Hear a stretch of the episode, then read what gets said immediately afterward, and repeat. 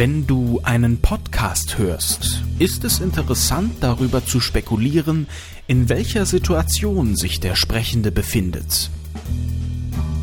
Er könnte zum Beispiel mit Freunden und Bier in seinem Wohnzimmer sitzen, während er total banale Themen seziert. Manch anderer sitzt vielleicht in einer ganz anderen Stadt als sein Kollege, während er mit diesem die großen fünf Himmelsrichtungen bespricht. Es wäre allerdings auch denkbar, dass der Sprechende von allen Partnern zurückgelassen wurde und in einem viel zu kleinen Käfig über einem Becken voller hungriger Krokodile gefangen gehalten wird und versucht mit diesem Podcast die letzten Minuten seines verflucht unfairen Lebens etwas erträglicher zu gestalten. In einer dieser Situationen befinde ich mich gerade und ihr dürft dreimal raten, welche. Und damit Hallo, hallo, hallo, Kinder. Und herzlich willkommen zum Lemony Snickcast, dem viele Folgen dauernden Podcast zur Netflix-Serie Eine Reihe betrüblicher Ereignisse. Mein Name ist Jolo und ich analysiere. er hat anal gesagt. äh, analysiere die Serie mit Argusaugen. Ein Wort, das hier bedeutet, ich schaue ganz genau hin. Dies ist der dritte Teil. Die YouTube-Playlist ist in der Beschreibung verlinkt und auf iTunes müsst ihr auf das Album klicken, um die Folgen davor zu hören. Wir stoppten das letzte Mal. Ah! Das, das letzte Mal an dieser Stelle der ersten Serienfolge. Graf Olaf trägt einen Eimer und einen Wischmopp in der Erwartung, dass die Baudelaires, seine neuen Ziehkinder, sein Haus für ihn putzen. Natürlich tun sie das auch, denn die Baudelaires sind Kinder, die diesem furchtbaren Fiesling nichts entgegenzusetzen haben. Noch nicht. Sie putzen also das Bad nicht mit dem Wischmopp, sondern mit Zahnbürsten. Das soll natürlich aufzeigen, dass es ihnen bei Graf Olaf richtig schlecht geht. Ich halte es allerdings für ein blödes Filmklischee. Es ist schlimm genug, dass die Weisen Olafs desolate Bruchbude putzen und reparieren sollen. Das mit den Zahnbürsten hätte echt nicht sein müssen. Im Buch wird es nicht erwähnt. Äh, allerdings ist Daniel Handler sowohl der Autor der Bücher als auch der Drehbuchautor dieser Episode der Serie. Und damit kommen wir in eine Zwickmühle. Ich hoffe inständig, dass die Zahnbürsten nicht seine Idee waren. Das wäre echt unkreativ. Ansonsten gibt es zu dieser Szene nicht mehr viel zu sagen, außer dass Violet ihre Schwester auf dem Arm hält. Wahrscheinlich will sie es ihr ersparen, durch den ganzen Dreck zu krabbeln, oder die Filmemacher wollten nicht, dass sich Presley Smith andauernd die Hände waschen muss.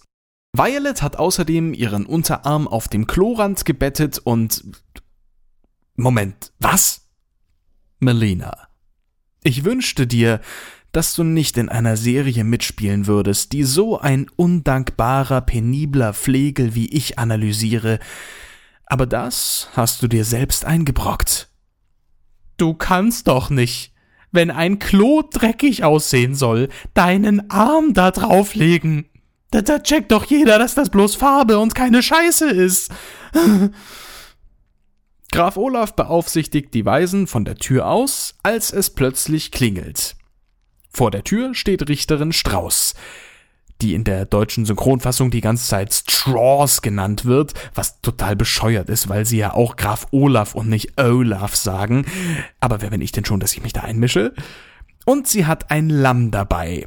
Nicht als Haustier, sondern getötet, ausgeweidet, zerstückelt, gebraten und angerichtet. Neben dem Lamm Gottes befinden sich noch jede Menge Petersilie, Tomaten, selbstgemachtes Mintgelee und anderes Gemüse auf dem Silbertablett. Die Richterin trägt übrigens immer noch ihre Perücke und wirkt insgesamt wie das Nachbarskind, das Graf Olaf in diesem Fall fragt, können die Baudelaires raus zum Spielen? Es ist übrigens davon auszugehen, dass es sich bereits um einen neuen Tag handelt, da die Richterin erstens das Lamm zubereitet hat, zweitens sagt, dass es noch sehr früh wäre und drittens Graf Olaf verlauten lässt, was ihm alles an den Kindern nicht gefällt, seit er sie bei sich aufgenommen hat. Und seit ist ein Indikator für das Present Perfect Progressive. So viele Argumente Richterin Strauß auch sucht, der böse neue Papi der Kinder lässt sie nicht rein, nimmt aber die Lammkeule vom Tablett und knallt ihr die Tür vor der Nase zu. Olaf geht kurz ins Bad, wahrscheinlich um den Baudelaires klarzumachen. Haha, ich hab was zu essen und ich hier nicht. Und außerdem hat sogar die Ratte aus der letzten Folge etwas zu essen, die in einem Haufen Steine neben der Badewanne wohnt. Die Richterin wartet ungeduldig auf Olafs Rückkehr und erschrickt sich, als dieser die Tür wieder öffnet. Er sagt, dass die Kinder sie nicht sehen wollen und wirft die abgenagte Keule wieder aufs Tablett. Das Lamm wäre zu salzig gewesen, es seien reiche Görn. So eine hundsgemeine Gemeinheit. Richterin Strauß ist am Boden zerstört, dass niemand mit ihr spielen will. Das kenne ich auch aus meiner eigenen Kindheit und sie geht weinend allein zurück in ihr Haus. Verdammte Scheißwelt. Die Kinder lassen sich auf ihr Bett fallen. Man kann es Klaus nicht verdenken, dass er nie wieder eine Zahnbürste benutzen möchte. Graf Olaf stürmt den Raum und die Kinder sagen ihm, dass sie seine Liste abgearbeitet haben. Im Buch gibt es diese Liste übrigens nicht, sondern lediglich Aufgaben für jeden Tag, die allerdings über das Putzen mit Zahnbürsten hinausgehen. Olaf nimmt die Liste und kritzelt noch etwas auf deren Rückseite. Dinner. Die Baudelaires sollen ein Abendessen für ihn und seine Theatertruppe vor, zu und nachbereiten. Olaf lässt sich sogar dazu herab, den Baudelaires Bargeld zu geben. Die Truppe kommt um sieben und Olaf bleibt bis dahin im versteckten Turmzimmer, das die Kinder unter keinen Umständen betreten dürfen. Da die Weisen jedoch nicht wissen, was sie überhaupt einkaufen sollen, benötigen sie erstmal ein Rezept und sie beschließen, Richterin Strauß nach Kochbüchern zu fragen. Doch bevor sie dies tun können, wird eine Ausgabe des Tagespedanten nicht vor die Türschwelle gelegt, wo die ganzen letzten Exemplare verrotten, sondern durch das Fenster des Schlafzimmers direkt vor die Füße der Weisen geworfen. Die Baudelaires sind schon wieder auf der Titelseite und seien beim nächsten lebenden Verwandten sicher aufgehoben. Graf Olaf hat ihnen großzügig Tür und Tor geöffnet. Wie überaus edel von ihm. In der Mitte prangt ein nicht sehr vorteilhaftes Bild von Graf Olaf, wobei sich die Frage stellt, ob es von diesem Schurken überhaupt vorteilhafte Bilder gibt. Außerdem berichtet der Tagespedant vom 31. Dezember es sind tatsächlich schon einige Tage ins Land gegangen, über ein geheimnisvolles Pfeifsignal. Das Wetter hat sich seit dem 2. Dezember nicht geändert. Noch immer wird vor fürchterlichen Stürmen und sintflutartigen Regenfällen gewarnt. Das ist natürlich keinesfalls ein Fehler der Ausstattung, sondern der Künstler möchte hier natürlich zum Ausdruck bringen, dass der Tagespedant einfach keine gute Zeitung ist.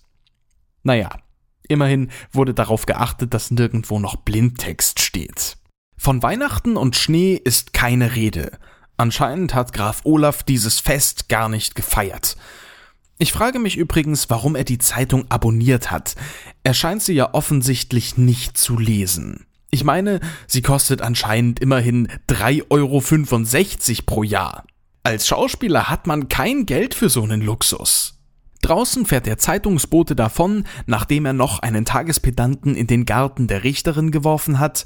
Seltsam, dass er dies anscheinend erst am späten Nachmittag tut, wenn sogar die Straßenlaternen schon an sind. Doch was ist das? Please look at this geheimnisvollen Gullideckel. Das ist doch das Symbol, das Graf Olaf auf dem Knöchel tätowiert trägt. Oder? Und warum wurden rund um den Gully Reparaturarbeiten vorgenommen? Wurde da etwa ein Zugang zur Kanalisation versiegelt? Mysteriös. Die Baudelaires, die übrigens seit vier Wochen die gleiche Kleidung tragen und nicht wie im Buch von Mrs. Poe neue Sachen gekauft bekommen haben, klingeln bei Justitia Strauß. Diese hat, man möchte es gar nicht glauben, über die Feiertage mal ihre Perücke abgenommen, aber sieht darunter eigentlich ziemlich ähnlich aus. Obwohl der Vorgarten es schon vermuten lässt, wird es auch noch einmal im Spiegel hinter der Richterin bestätigt. Sie ist eine Blumenfetischistin und hat an ihren Wänden entweder Bilder von Blumen oder Herbarien angebracht.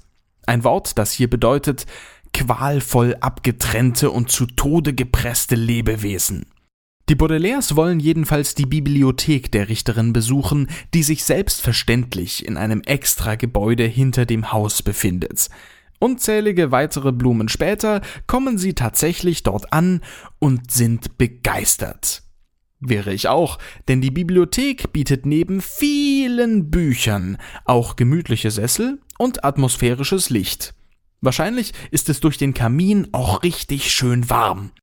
Obwohl es trotz des Winters anscheinend überhaupt nicht kalt ist und außerdem sämtliche Blumen blühen, könnte ich mir vorstellen, hier auch nach sehr langer Zeit mal wieder ein Buch zu lesen.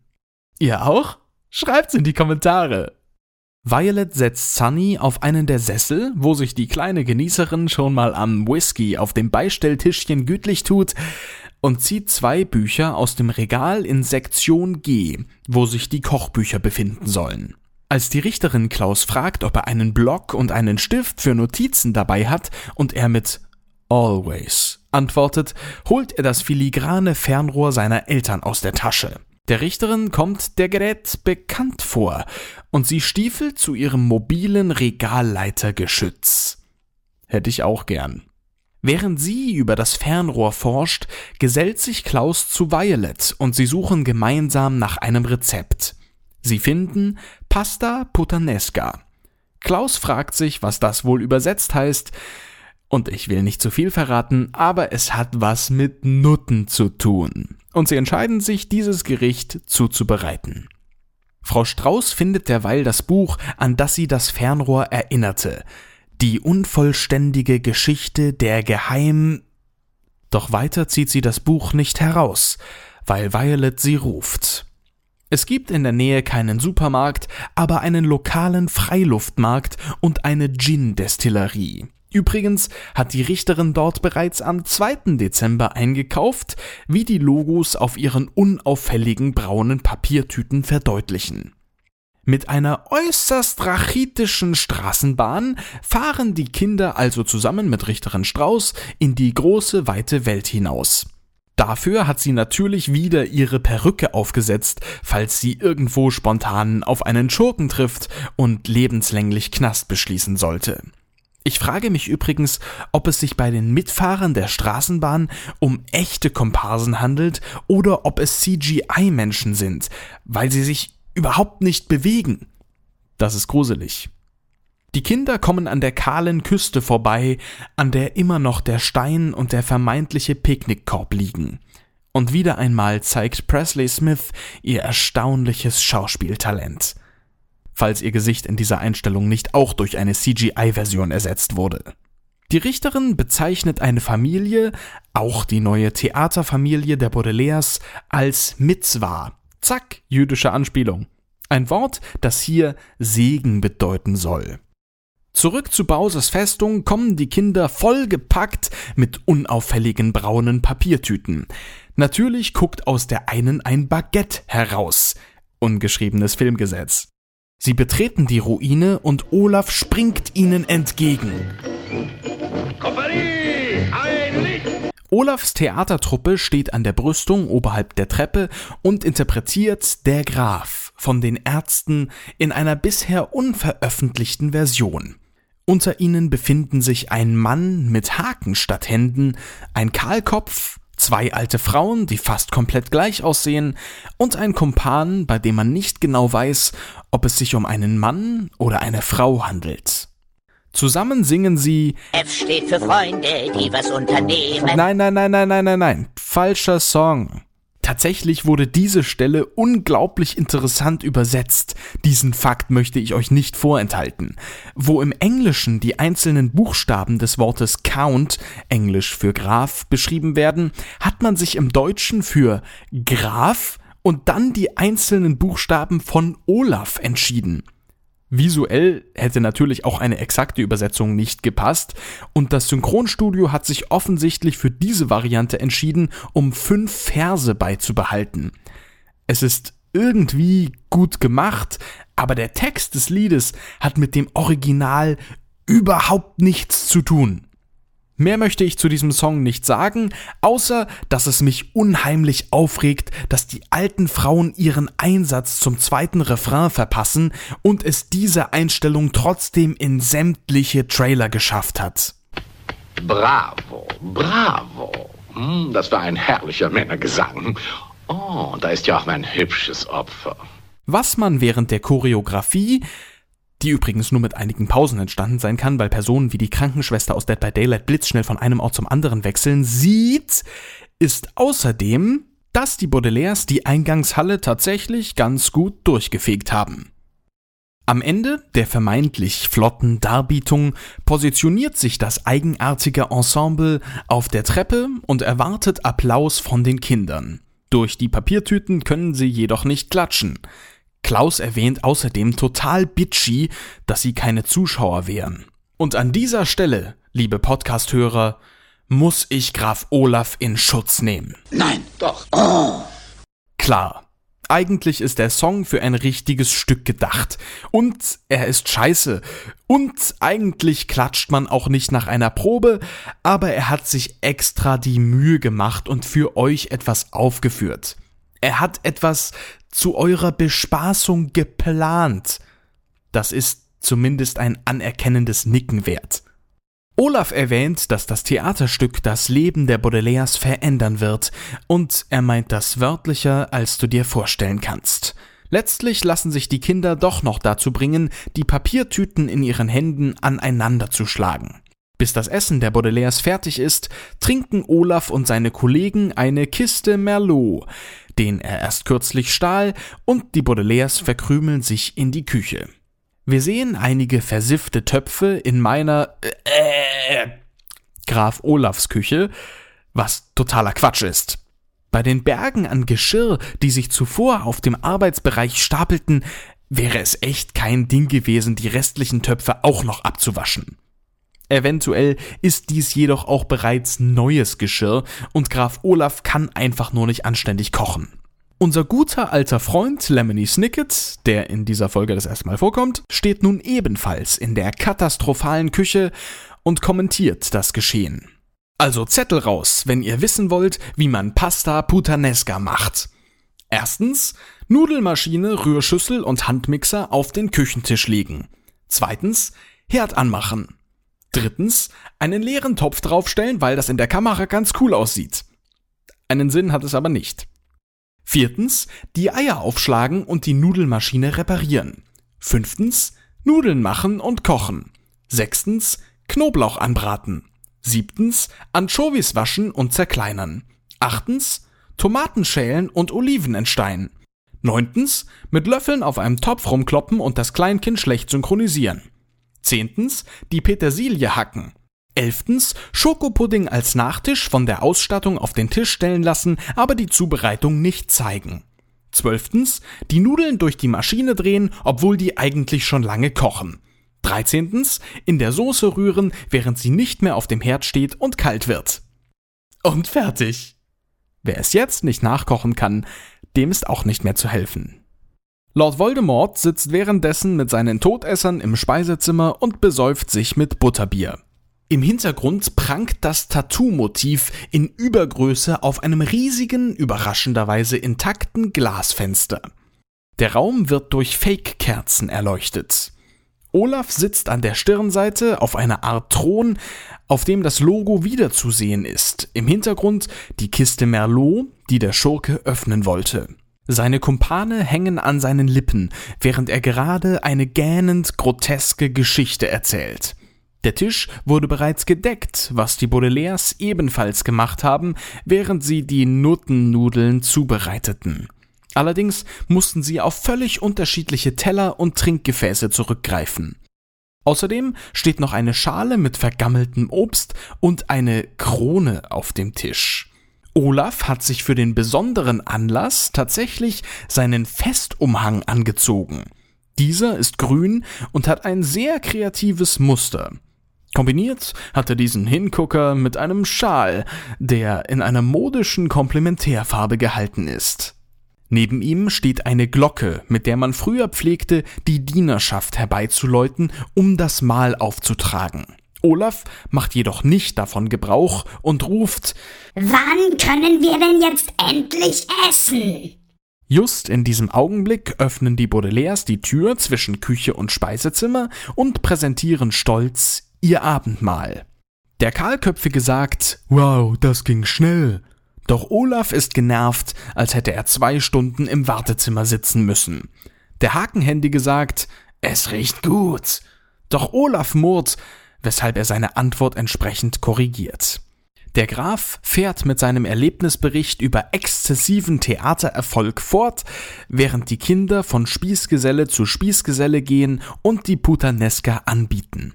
Die Kumpanen tun sich dabei die Nudeln stets wie Orang-Utans auf, eine Formulierung, die hier bedeutet, als hätten sie und ein Kniggeheftchen sich nie im gleichen Gebäude befunden, Sie essen mit den Fingern, schlürfen die Nudeln in den Mund und führen den Kopf zum Teller. Wenn das mein Vater sehen würde. Schließlich kommen die Weisen bei Graf Olaf an, der so vertieft in seine spannende Geschichte ist, dass er gar nicht bemerkt, dass die Kinder neben ihm stehen. Als er jedoch die Pasta bemerkt, sagt er nur Wo ist das Roastbeef? Doch die Kinder haben kein Roastbeef. Sie haben Pasta Puttanesca und Schokopudding zum Nachtisch. Obwohl es allen Handlangern gut zu schmecken scheint, behauptet Olaf, dass sie diesen ekelhaften fremdländischen Fraß kaum runterkriegen würden. Gehorsam spucken diese die Pasta zurück auf ihren Teller. Olaf nutzt seine enorme Machtposition aus und wehrt jegliche Diskussion ab. Seine Kumpane können zwar von der leckeren Mahlzeit nicht genug bekommen, doch unterstützen Olafs Parade mit gehässigen Kommentaren, da sie wissen, dass er sich gerade auf etwas anderes als ihre Nahrungsaufnahme konzentriert. Der Graf greift sich Sunny und Presley Smith spielt, als hätte sie Angst und weint. Wie der typische Mobber auf dem Schulhof hält er das Kleinkind so hoch, wie er kann. Dabei bekommen es sogar seine Theaterleute mit der Angst zu tun und halten schützend ihre Hände bzw. Haken unter Sunny. Olaf spielt mit der Situation, doch der Merlot macht sich ebenfalls bemerkbar und er taumelt nach hinten an seinen Thron. Schließlich legt er Sunny auf die Obstplatte und stößt diese von sich. Er entscheidet zur Probe zu gehen und seine Kumpane müssen leider auf den Schokopudding verzichten. Doch Klaus hält es nicht mehr aus. Er beschwert sich lautstark über all die Widrigkeiten, die die Kinder in den letzten vier Wochen bei Graf Olaf ertragen mussten. Sie kommen auf das Vermögen zu sprechen, und das Wort Vermögen triggert Olaf. Er haut Klaus aufs Maul mit seinem metallischen Ring am Finger. Alle sind entsetzt. Als wäre nichts geschehen, sagt der Graf, das Theater wartet und er und seine Spießgesellen verlassen stürmisch den Saal. Presley Smith zeigt in der folgenden Kameraeinstellung, warum sie die Rolle der Sunny bekommen hat. Es handelt sich definitiv um meinen Lieblingstake der Folge. Man könnte meinen, sie wäre eine ausgebildete Schauspielerin, wie sie langsam über den Tisch krabbelt, sorgenvoll auf ihren niedergeschlagenen Bruder hinabschaut und die Augenbrauen hochzieht. Die vom Tagespedanten angekündigten Gewitter ziehen nun doch auf, und die Baudelaires liegen in ihrem Bett und können nicht schlafen. Immerhin, sie haben Schlafanzüge, sie haben ein Dach über dem Kopf und eine Decke. Besser als nichts. Doch aufzuwachsen bei einem Mann, dem ihr Vermögen wichtiger ist als ihr Wohlbefinden, ist nicht besser als nichts. Lemony Snicket steht vor der Ruine und blickt hinüber in das Fenster von Richterin Strauß, welche gerade im Buch Das Adoptionsrecht und du liest. In dieser Kameraeinstellung sieht er wirklich zum Anbeißen aus. Und es tut mir im Herzen weh, aber hier befindet sich ein Filmfehler. Sorry, die Kamera fährt über die Kinder zum Fenster hinaus auf Lemony Snicket. Da am Nachmittag durch eben dieses Fenster ein Tagespedant hineingeworfen wurde, muss es sich auf der Vorderseite der Villa befinden. Auch wenn das Treppengeländer im Hintergrund von Snicket nicht auf den Vordereingang hindeutet. Und dann blickt er zur Seite, obwohl sich das Haus der Richterin eigentlich geradeaus hätte befinden müssen und er sowieso die Bibliothek gar nicht sehen könnte. Sorry, Mates. Ich weiß, wer bin ich denn schon, dass ich mich da einmische? Aber da habt ihr euch ganz schön in die Achsen gesetzt. Die Kamera fliegt durch die Bibliothek von Frau Strauß und landet auf dem geheimnisvollen Buch mit dem geheimnisvollen Titel. Und plötzlich befinden wir uns wieder wie zu Beginn mit Lemony Snicket in der Kanalisation. An den Wänden befinden sich Wegweiser mit den Nachnamen wichtiger Figuren der nächsten Staffeln der Serie. Späts, Hashtag Kuchenschnüffler, Quagmeier, Hashtag FF, Snickets, Hashtag Beatrice, Julien, Hashtag Tagespedant und Remora, Hashtag Banane. Außerdem führt ein Weg in die Kathedrale zur angeblichen Jungfrau, ein Ort, an dem man sich ganz gut hinter dem Altar verstecken könnte, falls es nötig wäre. Im Hintergrund sieht man eine Zeichnung des geheimnisvollen Logos an der Wand. Ein weiterer Weg führt zu einer Meerrettichfabrik, ein anderer zu einem bedeutsamen Bauernhof, auf dem schon so mancher Bauernjunge zum Feuerwehrmann wurde.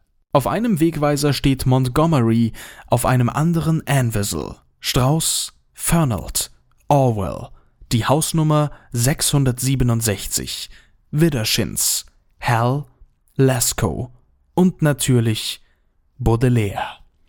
Hinter all diesen Namen stecken so viele Geschichten, so viele Geheimnisse und so viel Ungerechtigkeit, dass sie an dieser Stelle jeglichen Rahmen sprengen würden.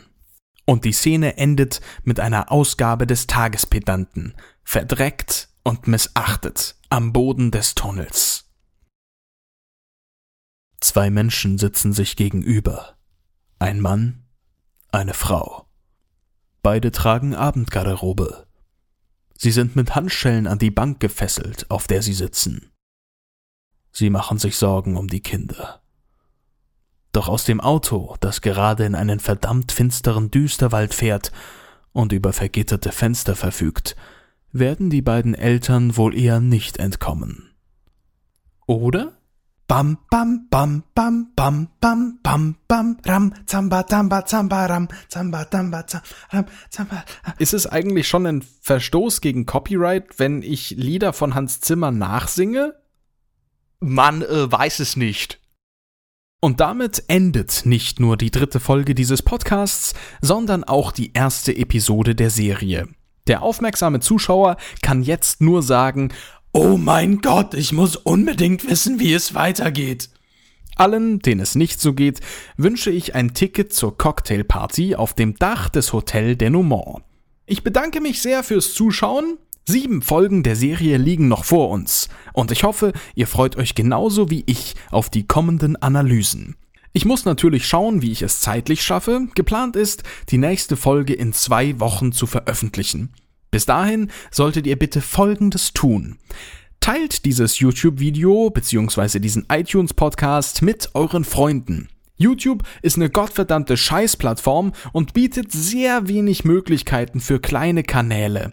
Helft mir, dieses Video zu verbreiten und so dafür zu sorgen, dass sich der Aufwand wenigstens ein kleines bisschen gelohnt hat. Schreibt mir außerdem euer Feedback in die Kommentare. Ich möchte wissen, was ihr zur Serie denkt, zu meiner Analyse, zu mir als Person und zu Wurst mit Gesicht. Abonniert meinen Kanal, wenn ihr das noch nicht getan habt, auf dem ich außerdem Rätsel- und Quizvideos sowie eine Menge Fantasie präsentiere. Stay tuned, freut euch auf den nächsten Teil und schaut euch die Videos im Abspann an. They are great. You will love them. Totally. Mit betrüblichen Grüßen, euer Jolo. PS Die Welt ist stille hier.